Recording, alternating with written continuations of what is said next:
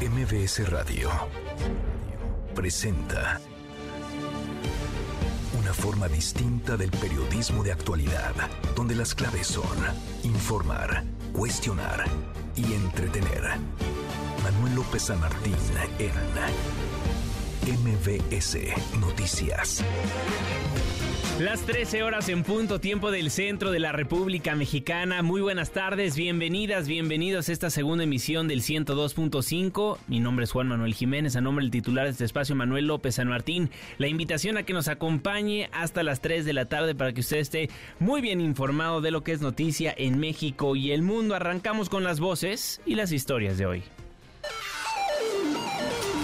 Las voces de hoy. Andrés Manuel López Obrador, presidente de México. Y un ministro deshonesto, Luis María Aguilar, que me consta que es deshonesto y muy conservador y muy adversario nuestro, resolvió que no se distribuyan los libros en Chihuahua. Nosotros vamos a cumplir con esa resolución. Javier May, director del Fonatur. La obra del Tren Maya en el tramo 1 ha generado más de 13 mil empleos. Por otra parte, en el taller y cochera de Cancún avanzan sin contratiempo las pruebas estáticas del primer tren. Erika, hermana de Milagros Montserrat. Pues queremos más seguridad en las calles porque pues salimos todas temprano a trabajar o regresamos tarde de nuestra casa o salimos a hacer cualquier pendiente y tenemos miedo de no regresar. Ernestina Godoy, fiscal de la Ciudad de México. Estamos solicitando la colaboración de la ciudadanía para información que nos permita lograr la detención de un primer paquete, cinco personas que han participado en hechos violentos en nuestra ciudad.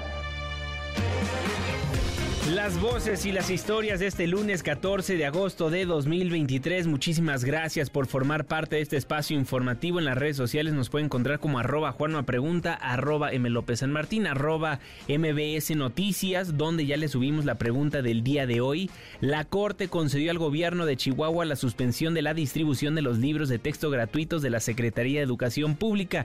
¿Quién debería tener la última palabra? ¿El gobierno federal? Los padres de familia o la Suprema Corte de Justicia de la Nación. Participe con nosotros en este espacio, en este programa, donde su opinión sí cuenta. Arroba MBS Noticias. Arrancamos con lo que ha sucedido a lo largo de las últimas horas. El presidente López Obrador anunció que su gobierno acatará la orden del ministro de la Suprema Corte de Justicia de la Nación, Luis María Aguilar, y suspenderá la distribución de los libros de texto de la SEP en el estado de Chihuahua. Eso sí, calificó como deshonesto al ministro Luis María Aguilar. Ya se están distribuyendo, ya están distribuidos en todo el país. Bueno, si no hay amparos en los estados, ¿ustedes no promovieron controversias? O sea, en Chiapas y en Tabasco no. Bueno, pues ya, ya son dos, ¿no? Y yo creo que en la mayoría, en la mayoría de los estados, los gobernadores, gobernadoras no van a presentar controversias. Esto tiene que ver con el bloque conservador. Es muy claro cuando les decía de este personaje que dice, no los he leído y no los voy a leer, pero estoy en contra, pues es parte del bloque conservador.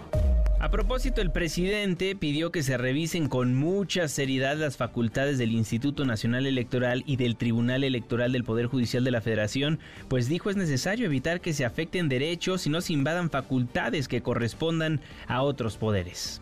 Entonces, lo que está sucediendo, yo pienso que hay que revisar con mucha seriedad lo de las facultades del INE, del Tribunal Electoral, para que no se afecten derechos y que no se invadan pues, facultades que corresponden a otros poderes, que se garantice la libertad, derecho de manifestación, que no se limite a nadie el expresarse, el manifestarse. Libertad, libertad, libertad. Eso es como lo que decíamos antes y sostenemos. Prohibido prohibir. Y precisamente hoy un juez federal otorgó una suspensión definitiva que ordena al presidente López Obrador abstenerse de realizar manifestaciones con malicia contra el aspirante presidencial del Frente Amplio por México, Xochil Gálvez. Y en otro tema, la Universidad Nacional Autónoma de México anunció que el 21 de agosto emitirá la convocatoria para iniciar el proceso de nombramiento de la nueva rectora o rector para el periodo 2023-2027 ante la salida de Enrique Graue, quien dejará el cargo en el mes de noviembre. La Fiscalía de Veracruz localizó este fin de semana al menos 34 cadáveres cercenados en bolsas de plástico negras y almacenados dentro de hieleras y refrigeradores en dos casas en Poza Rica. Las autoridades continúan la búsqueda en zonas cercanas donde podrían encontrar más fosas. Y en Jalisco, autoridades estatales, municipales y federales realizan un operativo de búsqueda en el municipio de Lagos de Moreno tras la desaparición de cinco jóvenes quienes viajaban en un vehículo en el cual fueron vistos por última vez el pasado viernes. En información internacional, la ultraderecha argentina amaga con volver al poder tras las elecciones primarias de este fin de semana donde el candidato de extrema derecha Javier Milei pues obtuvo el 30.04% de los votos, lo que lo coloca como el favorito para ganar la elección presidencial que se va a estar llevando a cabo el 22 de octubre. Y tenemos buenas noticias, mi querido Memo, ¿cómo estás? ¿Cómo estás, mi querido Juanma? Qué gusto, qué gusto verte en este lunes, mi día favorito de la semana. Eso Me es encanta todo. el lunes. Hay que arrancar bien. hay que arrancar bien. Y hay que arrancar bien y platicar de este gran fenómeno del reality show que fue La Casa de los Famosos. ¿Cómo no? ¡Qué barbaridad! Qué barbaridad ayer en la zona rosa, en el Ángel de la Independencia, afuera de donde se graba este reality. Toda la gente salió, toda la comunidad LGBT salió a apoyar a la ganadora que fue, como todos sabemos, Wendy Guevara. Hace mucho no se veía un fenómeno así. Hace muchísimo, ¿no? Eh, en redes sociales, toda la gente platicando en la calle.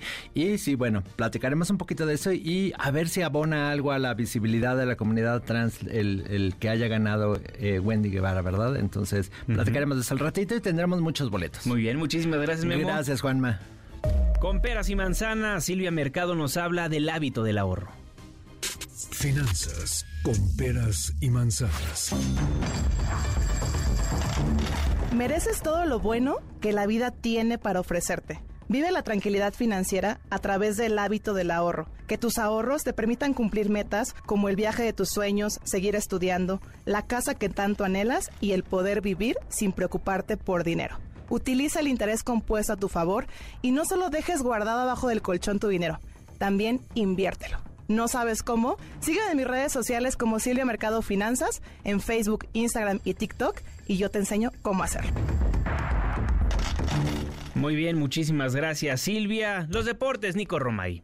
Hola Juanma, ¿cómo estás? Me da mucho gusto saludarte. Hoy hablaremos de la Leagues Cup. Solamente Rayados queda con vida en las semifinales de este torneo entre la MLS y la Liga MX, que por cierto ya regresa esta semana la Liga MX. Hablaremos de eso también, de la primera jornada, de la Liga Española, de la Premier League.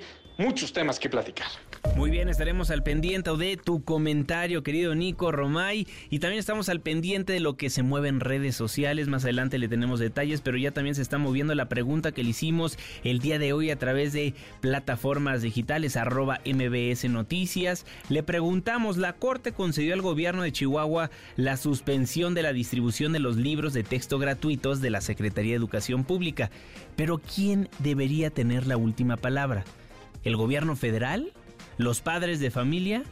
¿O la Suprema Corte de Justicia de la Nación? Participe con nosotros, su opinión sí cuenta en este noticiario. Esperamos su comentario en arroba MBC Noticias o con el hashtag segunda emisión. Rocío Méndez, ¿qué nos tienes?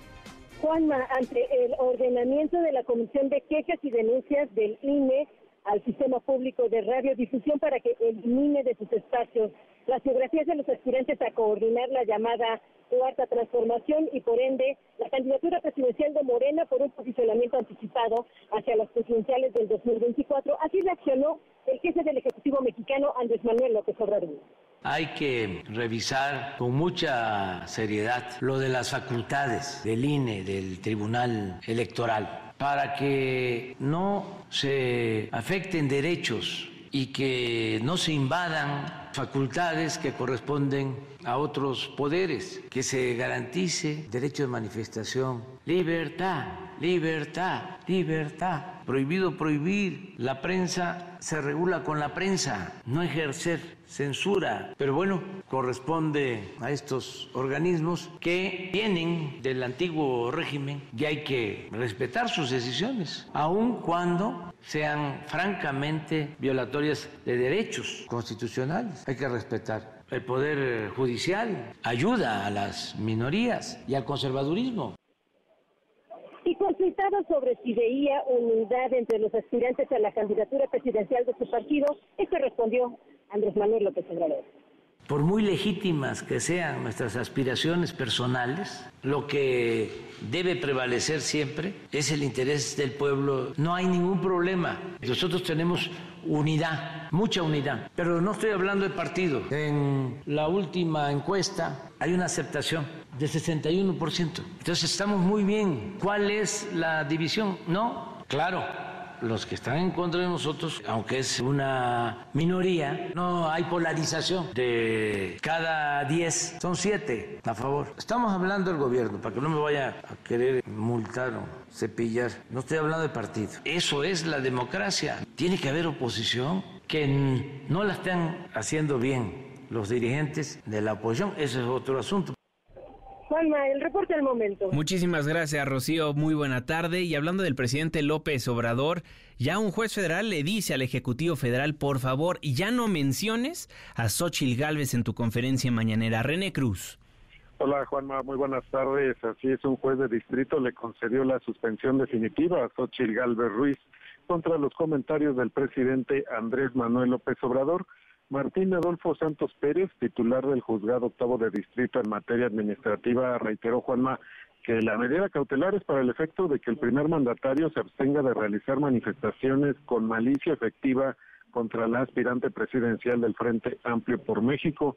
También se deben de eliminar de las cuentas de Twitter, YouTube, Facebook y de la conferencia mañanera todas las declaraciones, comunicados, publicaciones y contenidos audiovisuales que aluden a la senadora del PAN. Santos Pérez precisó que con esta resolución pues no se está privando a la sociedad de acceder a información sobre el aspirante presidencial, sino que este caso en litigio se refiere a una persona que defiende su derecho al honor, la dignidad y la vida privada frente a un ente del Estado que difunde información que legalmente tendría que estar eh, resguardada. El gobierno federal, Juanma, pues aún tiene la posibilidad de impugnar esta resolución ante un tribunal colegiado, el cual pues será el encargado de determinar si confirma, modifica o revoca este fallo. Y en este contexto, Juanma, pues comentarte que la barra mexicana, eh, Colegio de Abogados, reprobó las declaraciones que hizo López Obrador contra los juzgadores federales y los exhortó a cesar los ataques contra los integrantes del Poder Judicial de la Federación, así como la persecución contra abogados y fiscales. Juanma, el reporte que tengo. Muchísimas gracias, René. Fuerte abrazo. Igualmente, muy buenas tardes. Ahora me voy con Oscar Palacios, porque si bien el presidente Andrés Manuel López Obrador ya no menciona tanto a Xochil Gálvez, Mario Delgado Carrillo, el presidente de Morena, sigue hablando del aspirante presidencial. Oscar, ¿cómo estás? ¿Qué tal, Manuel? Con Juanma, ¿cómo estás? El presidente nacional de Morena, Mario Delgado Carrillo, aseguró que el aspirante a la candidatura presidencial del Frente Amplio por México, Xochil Gálvez, pues debe aclarar por qué se contrató a sus empresas para que participaran en la construcción de edificios cuando fue delegada en la Miguel Hidalgo. En entrevista, el dirigente de Morena destacó que Xochil Gálvez incurrió en conflicto de interés al autorizar la construcción de desarrollos inmobiliarios donde fueron contratadas sus propias empresas, como lo denunció el exalcalde Víctor Romo. Señaló que aunque las autorizaciones se hayan otorgado al amparo de la ley, pareciera que en este caso se otorgó un moche a la hoy senadora por el PAN. Escuchemos. Hay un conflicto eh, de interés porque ella autoriza la construcción de edificios de desarrollos inmobiliarios, eh, probablemente eh, al amparo de la ley, no haciendo nada ilegal, pero lo que es ilegal es que en la construcción de estos edificios se contrate a sus empresas porque pues parecería un moche ahí, es decir, te doy permiso para construir, pero contratas a mis empresas. Mario Delgado afirmó que aunque Xochitl Gálvez navegó con la bandera de la honestidad, al final tenía intereses ocultos, por lo que debe aclarar esta situación. Escuchemos navegó con la bandera de la honestidad cuando fue alcalde de la Miguel Hidalgo y hoy vemos pues que tenían intereses ocultos que hoy salen a la luz pública. Es decir, ella ha dicho que las autorizaciones de esos desarrollos son legales, probablemente sean legales, hay que revisarlos, pero lo que no ha aclarado es por qué casualmente estos desarrolladores contrataron a sus empresas para que participaran en la construcción de estos edificios. Eso es lo que tiene que aclarar ella. El dirigente nacional de Morena indicó que la derecha solo ve a la Ciudad de México como un botín inmobiliario, pues les gusta hacer negocios bajo el amparo de las autorizaciones de distintos desarrollos. Juan Mes, el reporte. Buenas tardes. Muy buenas tardes, Oscar Palacios. En MBS Noticias, la opinión de Ezra Shabot Mi querido Erra, siempre un placer saludarte, ¿cómo estás? Hola, ¿qué tal, Juan? Buenas tardes, buenas tardes al auditorio. Bueno, pues ahí estamos, ahora metidos ya de lleno en, la lucha electoral. Mario Delegado ahí lo escuchaba, que pues de repente se acuerda de lo que sucede del otro lado y del suyo. ¿Quién sabe, verdad? Donde están las manotas sucias. Pero bueno, ese es otro tema. Lo cierto es, lo cierto es que eh, en el Frente Amplio se metieron en un bronconón también por andar, pues ahora sí que confundiendo lo que era pues una regla para la representación de su propia pues estructura para ver cómo eh, estos precandidatos para la coordinación del Frente Amplio, bueno, pues terminaban por, eh, digamos, eh, establecer un liderazgo como tal. Y bueno, dijeron 150 mil adhesiones, nos dicen firmas, pero no va a que no 156, 150 mil adhesiones en 17 estados. Y los periodistas pues, creyeron que les iban a perdonar eso de los 17 estados. Y armaron el escándalo, a llegar incluso al extremo, como el de Silvano Aureoles, que decía vámonos solos. Yo me imagino que ahí los chuchos, Ortega y Zambrano le habían dicho, solo, solos no llegamos ni a la esquina porque somos como tres y no llegan, no tienen el 3% ni siquiera ya asegurado, no podrían hacer eso, y entonces Zambrano tiene que dar marcha atrás y ante, pues por supuesto esto lo aprovechó el lado oficial, el lado gubernamental, a decir, ni eso pueden hacer, y ahora, bueno, pues tienen necesariamente que realinear lo que sería la propia, el propio Frente Amplio, establecer que pues no van, no van los candidatos del PRD, no tienen la suficiente fuerza y bueno, pues veremos todavía qué es lo que sucede esta semana con el tema de las encuestas para sacar al cuarto candidato, para hacerlo a un lado, para quitarle la sillita en el juego precisamente de estas, de las sillitas, y dejar nada más a tres. Queda un interrogante, Juan, me creo que esto es importante. A ver. Quiero hacer movimiento ciudadano, porque esa es la clave también de lo que puede suceder. El movimiento ciudadano está dividido entre pues, la obsesión de Dante Delgado de mantenerse autónomo y de no así que vender su fuerza política en algún momento y en esa idea de decir pues tenemos un candidato, saquemos un candidato nuestro y vamos a ver a cómo nos va tocando. Lo que pasa es que las dinámicas estatales no van así eh, figuras como Enrique Alfaro, abiertamente, el propio Luis Donaldo Colosio, a quien Delgado, Dante Delgado quiere promover como pues, candidato, le dicen no se puede, es imposible, no tenemos la fuerza, mucho menos, dice Alfaro, en Jalisco para retener la entidad si no contamos directamente con un apoyo de cristas y panistas.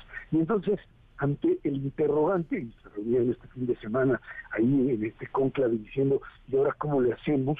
Pues dijeron, pues vamos a esperarnos, ¿no? A ver si de casualidad la candidata, la candidata del el Frente Xochitl, y entonces pues podemos asumir o tragarnos el sapo de decir, vamos con el PRI, fuchi con el PRI, pero de modo nos lo tragamos a cambio de tener a una candidata ciudadana como Xochitl Gálvez.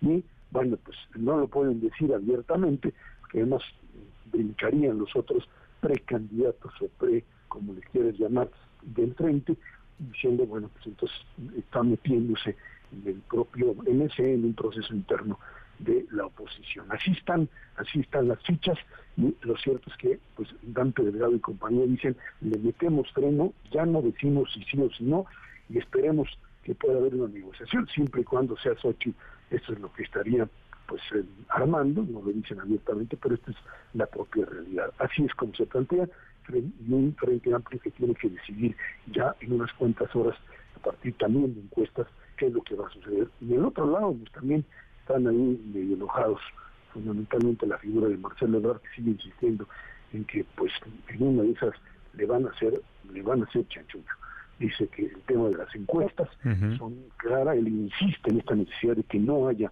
encuestas dentro de la formación de Morena que estén ligadas al gobierno de la Ciudad de México de una o de otra manera, porque dice, ahí sí, ahí sí lo pierdo. Este es el escenario que tenemos al momento, Juanma. Pero se antoja difícil, ¿no? Que eventualmente el Movimiento Ciudadano se una al frente.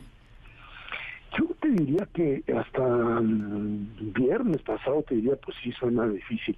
Pero aquí el juego es muy claro, es, a ver, una de las posiciones que tenemos y que está en disputa es básicamente Jalisco. Y tanto Clemente Castañeda como el propio Enrique Alfaro le dicen, pues si no vamos, si no vamos con el, con el frente no ganamos.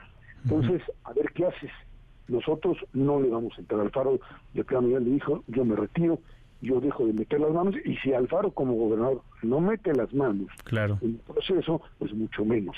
Y creo que en ese sentido, pues le está poniendo, si no una pistola en la cabeza, sí por lo menos la presión suficiente para que en caso de que haya una salida, y la salida tanto para adelante como para el resto, es que la candidata sea Xochitl, porque pues ahí se asumiría, digamos, como un frente en donde cabrían todos y ni modo, tendrían que tragarse el sapo de PRI que tanto detestaban. Pero ya ves que los políticos pues eh, tienen la habilidad de que lo que dijeron ayer ya no tiene nada que ver con lo que dicen hoy y mucho menos con lo que dirán mañana.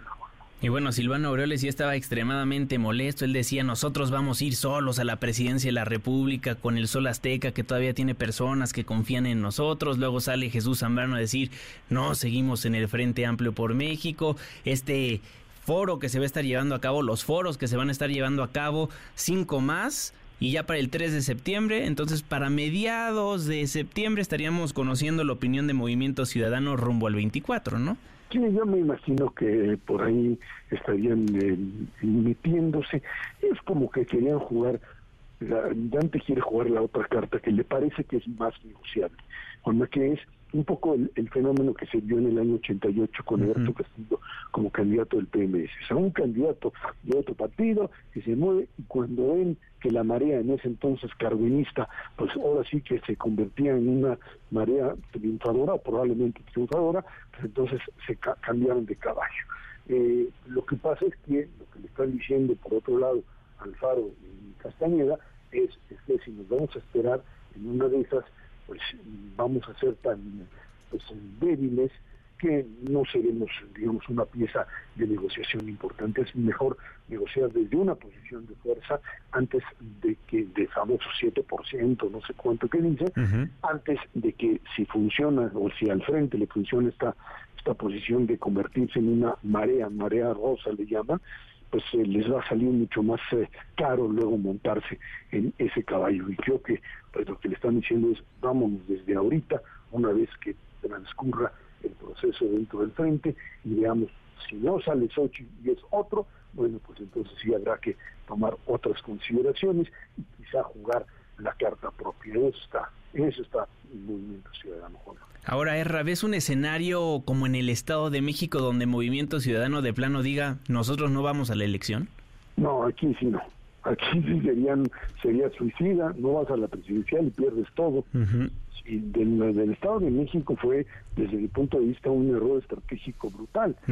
A menos que uno esté pensando que hayan negociado algo con el gobierno, porque pues finalmente la, la, renuncia de Juan Cepeda es lo que le abrió el camino finalmente a, a Delfina, a Delfina como tal. Y creo que en ese sentido, bueno, pues saben muy bien cómo, o sea, más allá de que digan, no, pues es culpa del, perdieron por culpa de la alianza, pues sí, nada más que tú tenías, tú eras un factor real de poder y decidiste, decidiste usarlo en beneficio de uno u otro.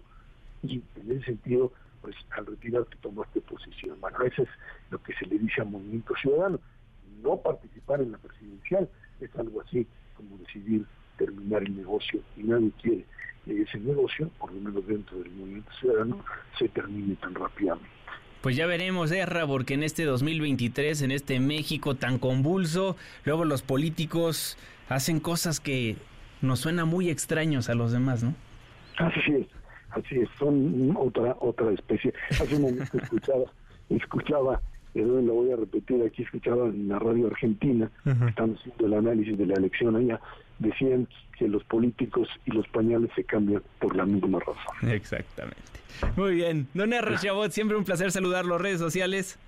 Arroba Z Chabot, ahí estamos, Juanma. Muchísimas gracias, R. Fuerte abrazo.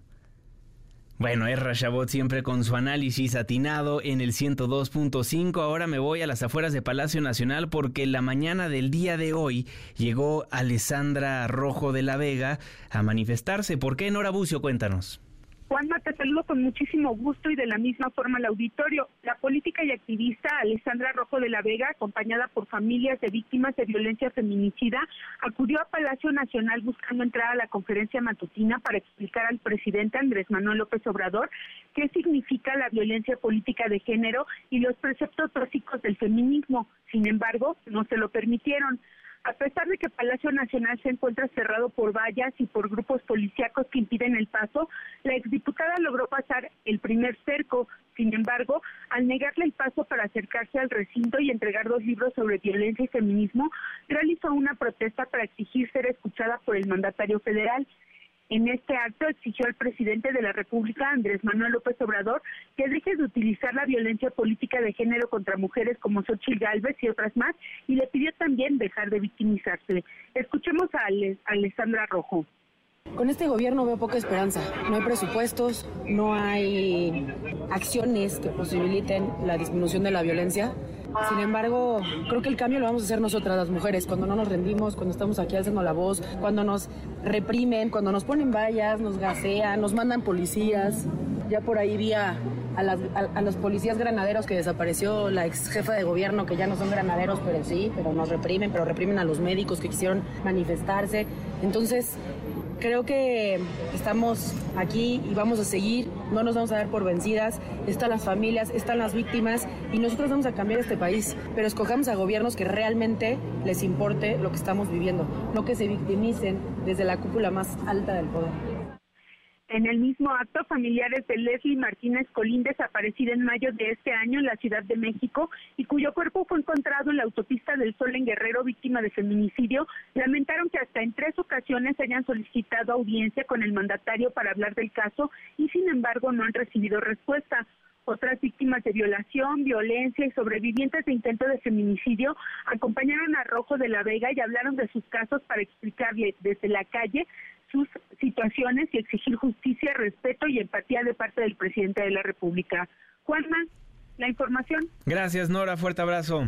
Muy buenas tardes. Muy buenas tardes. Nora Bucio, siempre en el lugar de la noticia. Y con eso nos vamos a un breve corte comercial. Nos vamos a la pausa. Al volver estaremos platicando del programa de recompensas que anuncia el gobierno de la Ciudad de México.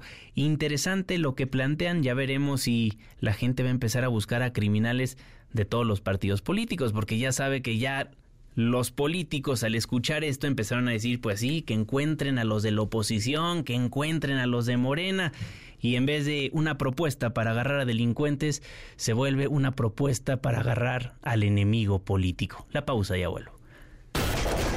MBS Noticias con Juan Manuel Jiménez, en ausencia de Manuel López San Martín. Regresamos. MBS Noticias con Juan Manuel Jiménez en ausencia de Manuel López San Martín. Continuamos. Gracias por continuar con nosotros en MBS Noticias 102.5. Mi nombre es Juan Manuel Jiménez. En todas las plataformas digitales me pueden encontrar como arroba Juanma Pregunta. Pues interesante este programa que lanza el gobierno de la Ciudad de México, un programa de recompensas con el que ofrecen hasta 5 millones de pesos para información, para información de delincuentes o por información para dar con, con delincuentes. Adrián Jiménez, ¿cómo estás? ¿Qué tal? Buenas tardes, Juan Auditorio. Así es, este lunes autoridades capitalinas pusieron en marcha el programa de recompensas para capturar a generadores de violencia, el cual se suma a la estrategia de seguridad de la Ciudad de México para no dar tregua a los delincuentes más peligrosos. En el antiguo Palacio del Ayuntamiento, el jefe de gobierno Martí Atres informó que esta iniciativa fue mejorada para subsanar algunos errores pasados de este programa, entre ellos dar protección a los informantes. De igual forma, el mandatario local destacó que ahora es mediante un comité integrado por los coordinadores de la Fiscalía General de Justicia que se determinará los montos de las recompensas que van desde los 250 mil pesos y ya lo decías, hasta los 5 millones de pesos. Vamos a escuchar parte de sus palabras. Se corrigen deficiencias de otras épocas donde no se definían montos y no se incorporaba la protección de las personas informantes. Entre los nuevos lineamientos tenemos la inclusión de las víctimas, la intervención del comité, los parámetros de mínimo a máximo y la protección de personas informantes. En este caso, Las recompensas que se ofrecen son de hasta 5 millones de pesos por la detención de diversos generadores de violencia por su parte, la fiscal capitalina Ernestina Godoy presentó el primer paquete de recompensas confirmado, conformado por cinco personas que, derivado de diversas investigaciones, se determinó su participación en delitos como homicidio, secuestro, lesiones con arma de fuego, narcomenudeo y asociación delictuosa, entre otros. Escuchemos. Ahora con esto estamos solicitando la colaboración y la participación de la ciudadanía para colaborar, para ayudar a que nos aporten cualquier información que nos permita lograr la detención de un primer paquete. Estamos presentando cinco personas que han participado en hechos violentos en nuestra ciudad. En todos los casos contamos con investigaciones sólidas que nos ha permitido obtener órdenes de aprehensión vigentes, ejecutables. Juan Auditorio, ¿quiénes son estas personas que forman este primer paquete de recompensas? Pues son quienes se identifican eh, a través por las autoridades como Lalo Ramírez Tiburcio y o Eduardo Ramírez Tiburcio, alias El Chori, Fabián Osvaldo Solís, eh, alias El Cachorro, Jesús Uriel Salgado Suárez, El Puto, José Francisco Contreras Martínez y Axel Esli Espinosa García, quienes cuentan con órdenes de aprehensión vigente por los delitos de homicidio, secuestro, asociación delictuosa y narcomenudeo. Autoridades capitalinas pidieron a la ciudadanía colaborar y aportar datos a través del teléfono 55 53 45 5400 o a través de la vía del correo electrónico en recompensas arroba MX. Juana, la información que les tengo. Muchísimas gracias, Adrián. ¿Sabemos cuándo llega el siguiente paquete de criminales o cada cuánto lo van a estar haciendo o eso no se mencionó? No se mencionó, no hubo ronda de, preguntas, sin embargo, cada paquete que se emita dependerá también de la cantidad de recursos que, estén disponibles a través del gobierno de la Ciudad de, México que estará financiando este paquete de recompensa. O sea, si no hay lana, no hay programa. Así es, todo dependerá de, lo que tengan disponible en las arcas y que, bueno, pues eh, se pueda garantizar el pago de estas recompensas y que el comité pues también emita pues eh, de acuerdo a sus análisis quienes eh, estarían podrían ser incluidos en estas listas. Bien, pues estaremos al pendiente. Adrián Jiménez, muchísimas gracias. Buenas tardes. Buenas tardes. Le hemos dado a conocer a lo largo de los últimos días en el 102.5 el caso de un empresario que presuntamente fue drogado y apareció muerto en el Estado de México. Arrancó su noche en Polanco y acabó muerto en la entidad mexiquense. Y a raíz de ese informe, a raíz de esa nota, muchísimas personas han salido a medios de comunicación, a plataformas digitales y han dicho es que a mí me sucedió algo similar y afortunadamente a mí nada más me quitaron 80 mil pesos, pero ya es un modus operandi. Juan Carlos Alarcón. Narcomenudeo, cuentas infladas en antros, clientes narcotizados, secuestros express y robos en taxis piratas son el mosaico de delitos que acechan la diversión nocturna en antros de Polanco y zonas aledañas. Trinidad Belauzarán, coordinadora del Observatorio de Seguridad Ciudadana, explicó que la problemática tiene diversos ingredientes que van desde transporte ilegal hasta el cierre después de horario de decenas de antros, bares y restaurantes. Casos recientes pusieron al descubierto el modus operandi de una añeja práctica que nadie ha podido erradicar.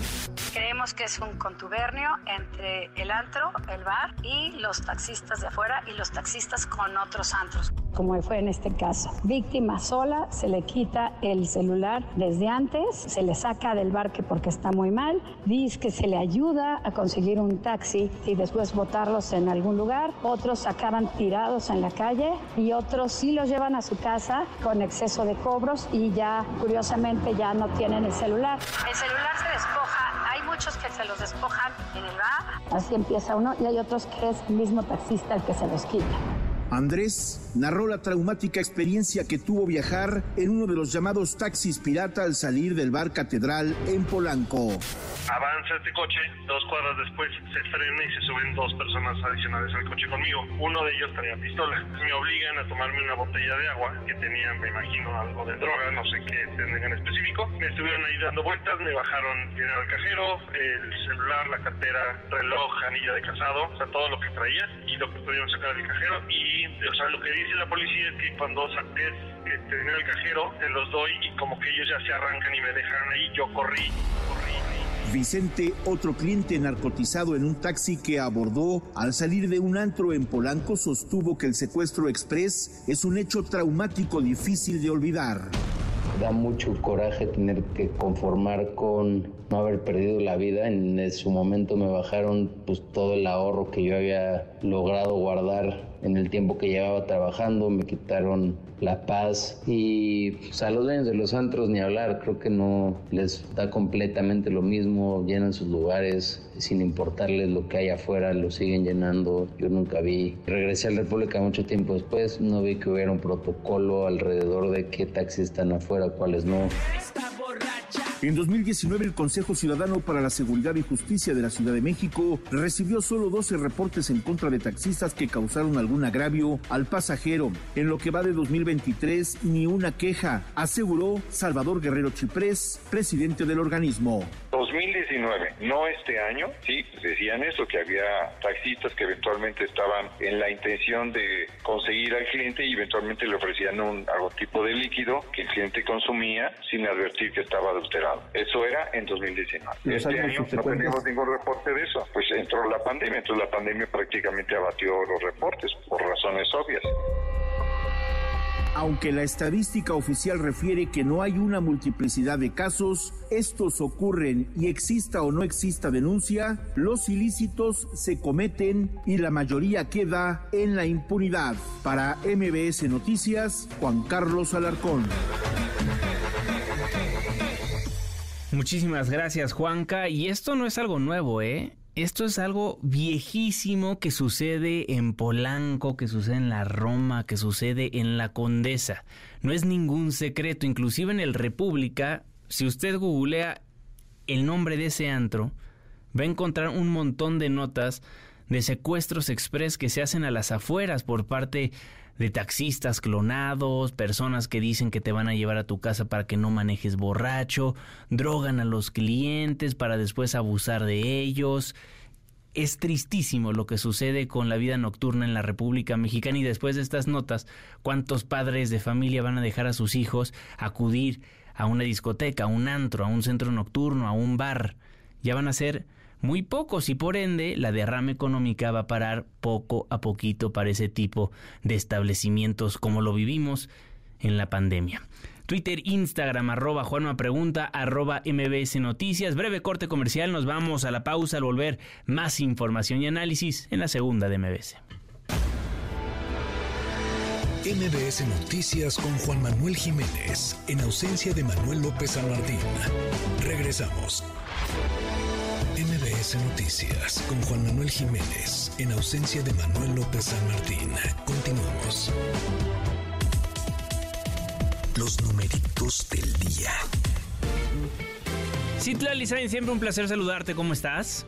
¿Qué tal, Juanma? Buenas tardes a ti, buenas tardes también a nuestros amigos del auditorio. Te presento a continuación cómo están operando en este momento los principales índices en Estados Unidos y en México. El Dow Jones Industrial pierde 0.10%, el índice que agrupa a las empresas tecnológicas, el Nasdaq, también retrocede 0.67%, sin embargo está ganando el S&P BMW de la Bolsa Mexicana de Valores 0.06%, se cotiza en 53.278.14 unidades. En el mercado cambiario, el dólar en ventanilla bancaria se compra en 16 pesos con 54 centavos, se vende en 17 pesos con 49, el euro se compra en 18 pesos con 35, se vende en 18 pesos con 87. Finalmente te comento que la criptomoneda más conocida, el Bitcoin, en este momento está perdiendo 0.40% y se compra en 498.790 pesos por cada criptomoneda. Juan, es mi reporte. Buenas tardes. Muy buenas tardes, Itlali Sainz. Gracias por la información. ¿Y si cambiar tu nómina te da un cashback diferente? Sí. Gana hasta 6 mil pesos comprando y ahorrando con HSBC. Entre más ahorras, más ganas. ¿Y si sí? Consulta más información en www.hsbc.com.mx diagonal HSBC presenta finanzas con Eduardo Torreblanca. Don Lalo Torreblanca, siempre un placer saludarlo. ¿Cómo está?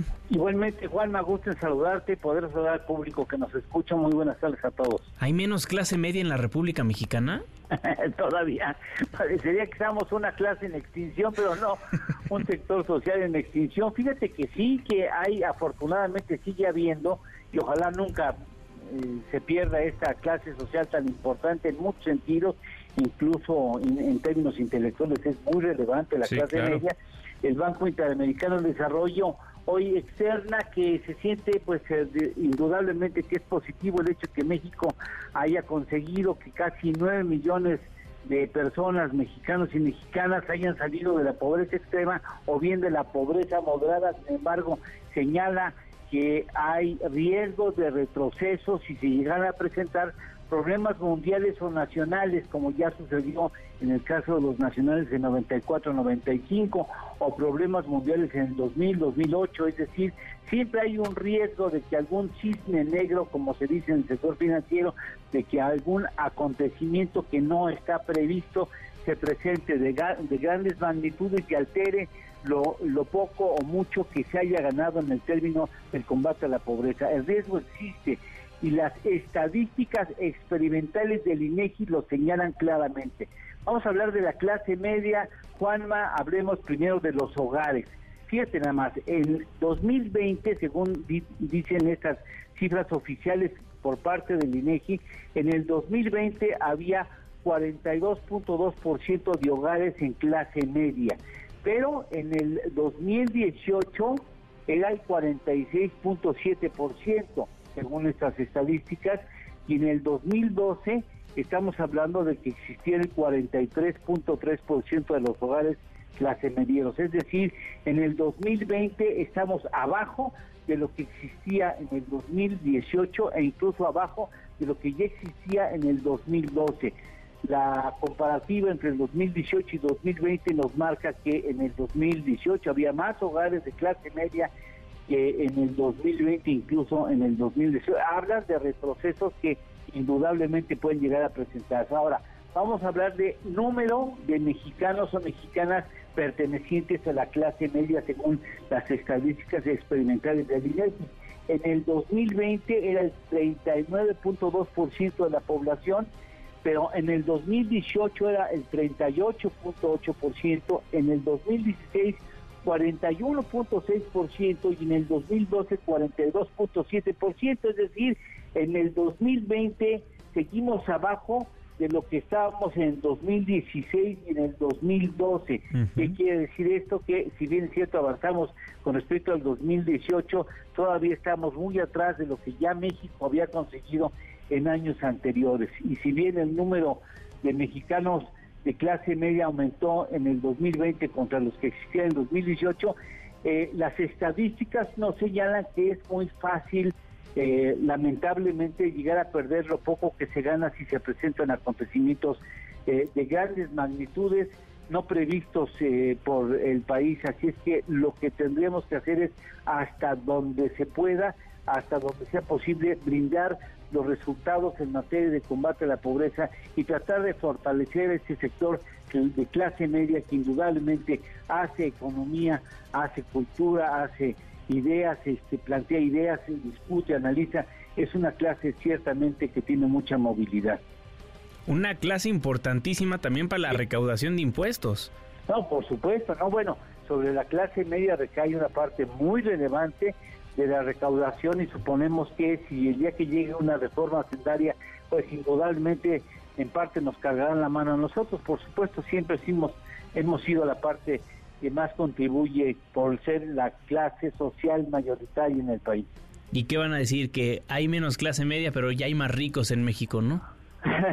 bueno, esperemos que, que no sea el caso, que sea a costa de la clase media. Pero bueno, mira, este finalmente nos señala estas estadísticas experimentales la importancia de fortalecer la clase media y de articular políticas públicas que fortalezcan al sector social. Bueno, pues vamos a estar pendiente de lo que suceda a lo largo de los siguientes meses. Esperemos sean buenas noticias. En tanto, ¿tenemos postre, don Lalo? Claro que sí, Juanma, claro que sí. Mira, vamos a hablar de fundadores de startups, de empresas innovadoras que superaron en Estados Unidos el nivel de los mil millones de dólares. Bueno, hay 66 ciudadanos originarios de la India que consiguieron tener startups superiores a los mil millones de dólares en valor de capitalización, 54 personas nacidas en Israel y 27 nacidas en la Gran Bretaña. Lo importante que resulta la migración para la economía de Estados Unidos. Sin duda, y a esos, a esos personajes hay que pegarnos a ellos, querido Don Lalo, a ver si se nos, se nos pasa una, una de esa fortuna para acá, ¿no? Pues mira, este, en, otros momentos eh, tendríamos que hablar de esto. Eh, México tuvo la oportunidad de, incluso de superar a la India en la generación de software, pero no vimos la oportunidad, no los apoyamos y ahora estamos muy por detrás del talento de la India en materia tecnológica. Y si le agregamos la fuga de cerebros y ahora con estos libros de texto esperemos no sea mucho mayor. esperemos que no, es el futuro del país, hay que cuidarlos. Totalmente. Eduardo Torreblanca, siempre un placer, muchísimas gracias. Igualmente, Juanma, me da gusto saludarte, buenas tardes, buen provecho a todos. Igualmente. HSBC presentó. Tenemos buenas noticias. Gracias, Juanma. Imagínese ser una persona que sufre discriminación, que haya nacido bajo el nombre de Luis, pero que se identifique como mujer. Imagínese ser víctima de abuso, que debido a la falta de oportunidades laborales haya ejercido el trabajo sexual, pero que tenga tan buen humor y carisma que ahora sea la persona más famosa de México. Esta casa ya me desnudó, me quito el filtro de la cara y de la voz, no me acostumbro a estar durmiendo todos en este mismo lugar. Eso es lo que le pasó a Wendy Guevara, que ayer ganó el reality de la Casa de los Famosos. ¡El ganador o ganadora! De la Casa de los Famosos México. ¡Eres tú! Usted me puede decir lo que quiera, que el reality es un producto de la mercadotecnia, que todo está arreglado, que usted no ve esas cosas, pero la realidad es que miles de personas de la comunidad LGBT salieron a las calles a celebrar el triunfo de la guanajuatense.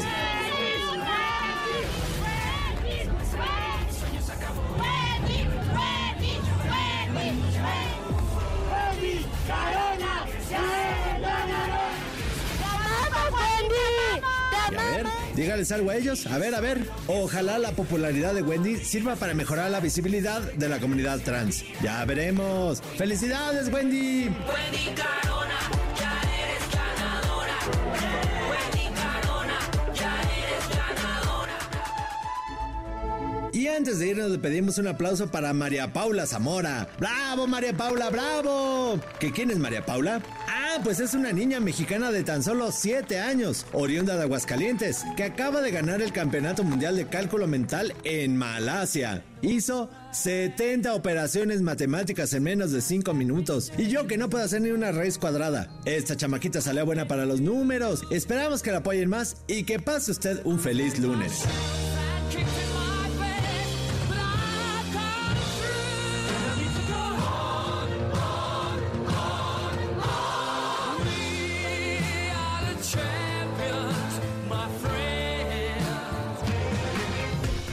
Buenas noticias con esta mexicana, ¿eh? ¿Cómo estás, querido Juanma? Pues buenas noticias y lo que platicábamos hace rato, la noticia de Wendy Guevara ganando ahí el reality.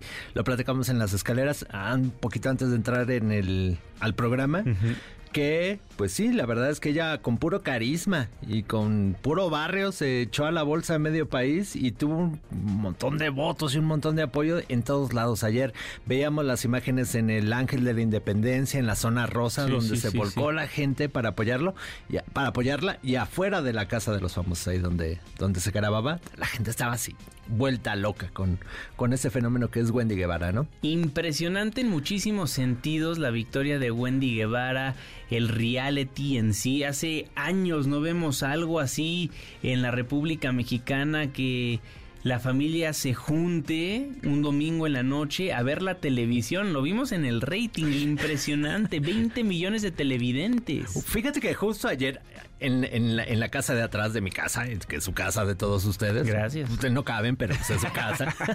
había una fiesta para ver el final de la casa de los famosos. Se oía hasta mi casa. O sea, sí, había una fiesta para verlo. Pusieron ahí las bocinas. Y varios clipsitos se hicieron muy populares en TikTok. Yo recuerdo mucho uno donde esta, esta Wendy platicaba que de que como una parte de su empleo, como algún empleo que tuvo era dar papel de baño en alguna cantina, ¿no? No me acuerdo dónde, muy bien. Pero ella era la que daba el papel de baño a las personas cuando entraban. Y los demás pensaban así de que ¿y eso es un empleo? ¿A poco eso existe? Y ella decía, pues sí, eso existe.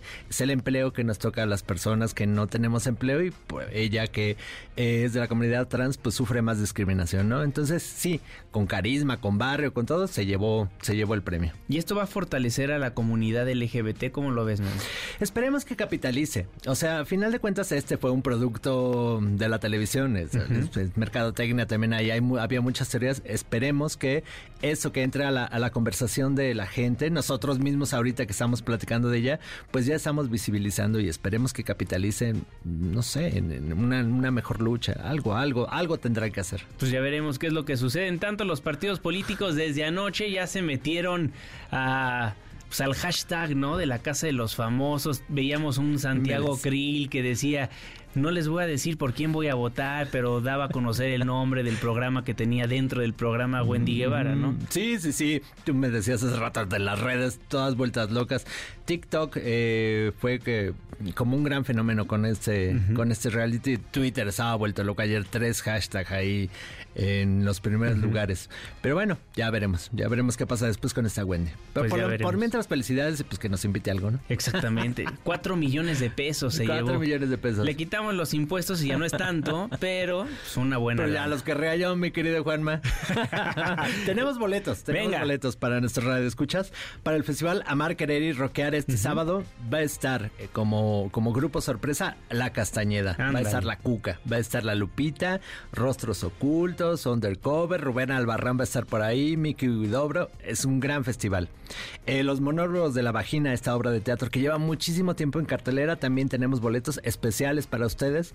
Pueden ir a la función que quieran.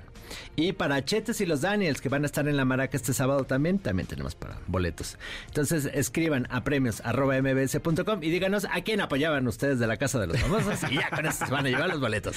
Muy, fácil. Muy fácil. Muy fácil. Mi querido Memo Guerrero, muchísimas gracias. Redes sociales. Guillermo Gea, Guillermo-Gea en Instagram. Muy bien, muchísimas gracias. gracias Premios arroba mbs.com. La pausa, ya vuelvo. MBS Noticias con Juan Manuel Jiménez, en ausencia de Manuel López San Martín. Regresamos. MBS Noticias con Juan Manuel Jiménez, en ausencia de Manuel López San Martín. Continuamos. Counting Stars, One Republic, gracias por continuar con nosotros en la segunda emisión de MBS Noticias.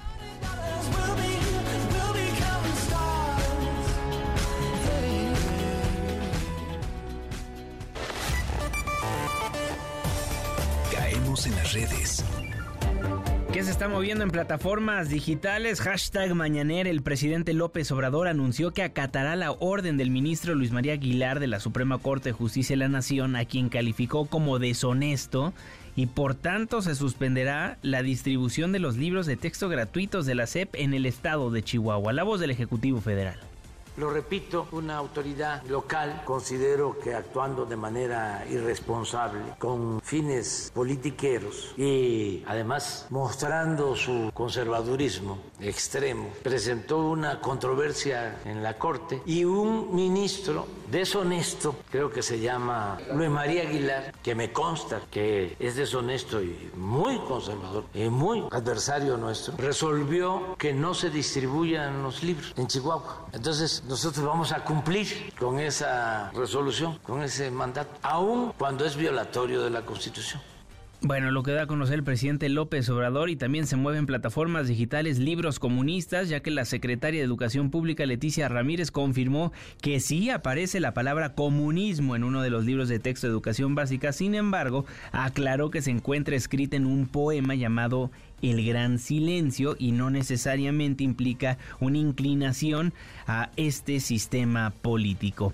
Y el coordinador nacional de Movimiento Ciudadano Dante Delgado rechazó que haya división al interior de su partido. Alberto Zamora. ¿Qué tal, Juanma? Muy buenas tardes. Así es, Dante Delgado Ranauro, coordinador nacional de Movimiento Ciudadano, dice que no hay división al interior de su partido respecto a la formación de una posible alianza opositora en entrevista dio a medios de comunicación y también a los analistas políticos reflexionar con una visión de futuro y grandeza, así lo dijo, en vez de insistir en revivir a partidos que la sociedad ha rechazado. Dijo que los ciudadanos buscan un proyecto innovador y no levantar a partidos políticos que se encuentran en sus postrimerías. El senador también insistió en que Movimiento Ciudadano respeta los tiempos legales y que esto pone nerviosa a mucha gente. Consideró también inadmisible que los tiempos políticos sean marcados desde Palacio Nacional y acusó a los partidos agrupados en el Frente Amplio por México de seguir lo que dicta el presidente Andrés Manuel López Obrador. Aquí sus palabras. Nosotros no queremos ser peyorativos con las personalidades que se han venido construyendo para mí es parte de la vieja política, el eh, más auténtico representante de la vieja política por sus formas es Andrés Manuel López Obrador. Pero no, no se quedan atrás ni el PRI ni el PAN. Eso siempre hemos dicho que marchan de cachetito, bailan de cachetito y actúan de cachetito. Y bueno, Dante Delgado encabezó este día un evento con jóvenes que se graduaron tras cruzar el diplomado en innovación social dijo que es necesario enterrar las viejas políticas eh, del pasado y también manifestó que los jóvenes forman parte de la generación que va a definir la sucesión presidencial el próximo año. Juanma, el reporte. Muchísimas gracias Alberto Zamora. Y sobre las elecciones en Argentina donde triunfó Javier Milei, un libertario de ultraderecha, el presidente López Obrador dijo que cada país tiene su historia y por ello pidió no extrapolar experiencias. Dijo que es muy distinta la historia de nuestro país a la de Argentina y recordó que al país andino le ha afectado mucho la crisis económica. Cada país tiene su historia, no se pueden extrapolar experiencias es muy distinta la historia de México a la de Argentina, la idiosincrasia. Sin embargo, en el caso de Argentina les ha afectado mucho la crisis económica, porque el gobierno de derecha conservador de Macri endeudó por completo al país, con la complicidad del Fondo Monetario Internacional. Milagros Montserrat se sigue moviendo en plataformas digitales porque al grito de no estamos todas, nos falta milagros, mujeres salieron a protestar a las calles de León. Sergio Ortiz. Juan Manuel, un gusto saludarte, por supuesto, a nuestro auditorio. Tras casi tres horas de audiencia, Miguel N., el presunto asesino de Milagros en León, no fue vinculado a proceso penal. Tendrán que pasar 96 horas más para saber si el juez de control acepta la imputación del Ministerio Público. A las 9.30 de la mañana de este domingo dio inicio la audiencia donde el Ministerio Público de la Unidad Especializada en Homicidios de la Fiscalía del Estado intentó imputar el delito de feminicidio a Miguel N. por su presunta participación en el caso de Milagros Montserrat en la colonia Granada. Antes del mediodía, la defensa de Miguel N. solicitó a la autoridad judicial el beneficio de la ley de duplicidad de término, es decir, se tendría hasta el doble de horas desde el momento de su detención para aportar pruebas en su favor. También este domingo, al grito de no estamos todas, nos faltan milagros, mujeres salieron a protestar a las calles de León, entre ellas la mamá de Milagros, su hermana y demás familiares de la mujer que fue asesinada el pasado jueves 10 de agosto cuando se dirigía a su trabajo. De acuerdo al contingente, la protesta también fue para afirmar a la sociedad que no se trató de un robo, sino de un feminicidio. Erika, hermana de Milagros, pidió celeridad en las investigaciones. Escuchemos. Pues queremos más seguridad en las calles porque pues salimos todas temprano a trabajar o regresamos tarde de nuestra casa o salimos a hacer cualquier pendiente y tenemos miedo de no regresar. La verdad es que las mujeres somos muy vulnerables, muy vulnerables y el tipo que con mi hermana era un tipo alto, mi hermana es súper chiquita.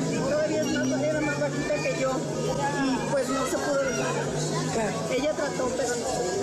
Ella nunca manifestó algo a la familia. Ella nunca nos manifestó nada, no lo conocemos, no lo conocemos. La Fiscalía General del Estado intentará aprobar el próximo viernes, cerca del mediodía, la comisión del delito de feminicidio previsto en el artículo 153 del Código Penal del Estado de Guanajuato. En caso de que se logre la vinculación a proceso y se llegue a una sentencia, la ley establece una pena mínima de 20 años de cárcel hasta 60 años sin ningún beneficio de ley como purgar la pena en libertad o alguna otra medida cautelar. Es mi reporte. Muchísimas gracias, Sergio Ortiz. Ya Miguel N., el homicida de Milagros Montserrat, está detenido y está a la espera de ser vinculado a proceso. Un caso que se hizo viral, pero es una de las 10 u 11 mujeres que a diario son asesinadas en la República Mexicana. También se mueve el hashtag desaparecidos, ya que la Fiscalía del Estado de Jalisco investiga la desaparición de cinco jóvenes en el municipio de Lagos de Moreno. Ocurrió la noche del pasado viernes en el Mirador de San Miguel. Elsa Marta Gutiérrez. Gracias, eh, Juanma. Buenas tardes. Así es, eh, comentarte que ya eh, se ha hecho un despliegue por parte de las autoridades de los tres niveles de gobierno para dar con el paradero de Roberto, Diego, Uriel, Jaime y Dante. Estos jóvenes fueron vistos por última vez la noche del viernes ahí en este mirador de San Miguel. De acuerdo con familiares, al menos tres de los jóvenes fueron al centro ahí de Lagos de Moreno, acudieron a un lugar que se llama Tapioca y luego decidieron ir a el mirador mientras la versión de la autoridad es que los jóvenes asistieron a la feria del municipio de Lagos de Moreno y que tenían planes de encontrarse con un amigo en otro lugar, pero nunca llegaron. Fue ese amigo el que notificó a las familias quienes, eh, bueno, decidieron presentar su denuncia por desaparición. Eh, Juanma, como no había respuesta, las familias se manifestaron el sábado en un partido de fútbol de un campeonato que organiza el Estado y fue así que lograron llamar la atención de la autoridad. Les prometieron que habría un puntual seguimiento del caso, que revisarían las cámaras de seguridad, les pidieron que tuvieran fe y les informaron que hoy lunes les estarían haciendo pruebas de ADN debido a que hallaron manchas de sangre en el punto donde estaban reunidos estos jóvenes. Así lo confirmó el señor Armando Olmeda, padre de Roberto Carlos, quien habla de lo que les compartió el Ministerio Público. Si te parece, lo escuchamos y que para ver qué pasó, que, cómo atar las cosas que la información que ya tienen ellos que recabaron y que habían tenido eh, había una mancha de sangre por allí que le habían que la habían este agarrado ya para chequearlo luego con nuestros ADN que nos tomáramos el día de mañana. ¿Esa mancha de sangre dónde la hallaron? En el lugar donde se encontraban los chicos este conviviendo. ¿Ahí en el mirador? Sí. Allí está la voz del señor Armando Olmera. Sin embargo, para el coordinador estratégico de seguridad pública del gobierno de Jalisco, Ricardo Sánchez Berúben, en este caso, Juanma, no se presume violencia. Esto fue lo que adelantó el funcionario del Estado. De momento no se presume que haya sido parte de un hecho de violencia, es una eh, en localización no hay, vuelvo a lo mismo, un hecho de, violencia de por medio, al menos no confirmado al momento con los registros y testimonios que se han recabado por parte de la Fiscalía. Es más, eh, Juanma, para el Estado, los cinco jóvenes de Lagos de Moreno no están desaparecidos, sino ilocalizables. Todavía para ellos no están desaparecidos. Lo cierto es que los operativos de búsqueda de campo y gabinete continúan y están revisando las cámaras del núcleo de la Feria de Lagos de Moreno, así como las del C5 para intentar esclarecer qué fue lo que pasó pero lo único es que han hallado esta mancha de sangre, el vehículo de uno de las víctimas, pero falta localizar, pues por supuesto a los jóvenes un auto y los teléfonos de ellos, pero hasta este momento no ha habido pues una búsqueda positiva. Qué cosa, Elsa Marta, muchísimas gracias. Al pendiente, Juan. Cinco desaparecidos más en la República Mexicana, pero dice el gobierno de Lagos de Moreno, no, nada más no los localizamos. Está bien. Así se defienden las autoridades y nosotros le seguimos dando a conocer que siguen desapareciendo personas en el estado de Jalisco en general en la República Mexicana. Los agentes de diversas agencias policíacas en Poza Rica, Veracruz, encontraron al menos 13 cadáveres cercenados en bolsas de plástico negras. Analicio Osorio. Así es, Juan Manuel, pues esos cadáveres fueron encontrados el día de ayer en la zona de Costa Rica, tal y como comentas, durante unos cateos que se estuvieron realizando por parte del Ejército y de la Secretaría de Seguridad Pública de Veracruz.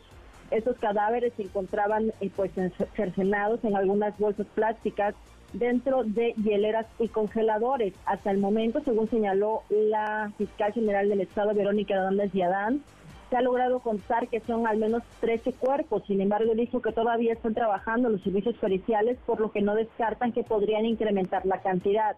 Sin embargo, dijo, no se trata de 34, tal y como algunos medios de comunicación lo habían dado a conocer. Por su parte, el gobernador de Veracruz, Islago García Jiménez, señaló que esta situación se debió a una pugna entre distintos grupos del crimen organizado, quienes se encuentran intentando disputar la plaza, por lo que dijo, tal y como ya ha sucedido en otras ocasiones, donde hay violencia justamente en el norte del estado de Veracruz, pues es esta situación lo que llevó a esta cantidad de muertes. Escuchemos. No queremos que este ajuste de cuentas entre grupos delictivos continúe de esa manera, por lo que estas detenciones inmediatas son muy buenas para mandar la señal de que no les vamos a permitir que queden en impunidad este tipo de acciones y que vamos parejo, que no es contra un grupo, sino es contra todo aquel que atente en contra de la vida de cualquier persona. Cabe señalar que informó también que ya hay seis personas detenidas actualmente debido a estos hechos delictivos. Asimismo, indicó que se enviarán refuerzos o el mayor cantidad de elementos desde toda la zona norte para intentar mejorar la situación de seguridad y que se están tomando algunas otras acciones, como detenciones de diversas personas del crimen organizado. Inclusive dijo durante este fin de semana hubo dos detenciones, a lo que asumió se podría deber este tipo de respuesta en el que estas personas pues fueron asesinadas. Este reporte. Muchísimas gracias, fuerte abrazo, eh, Analicia Osorio.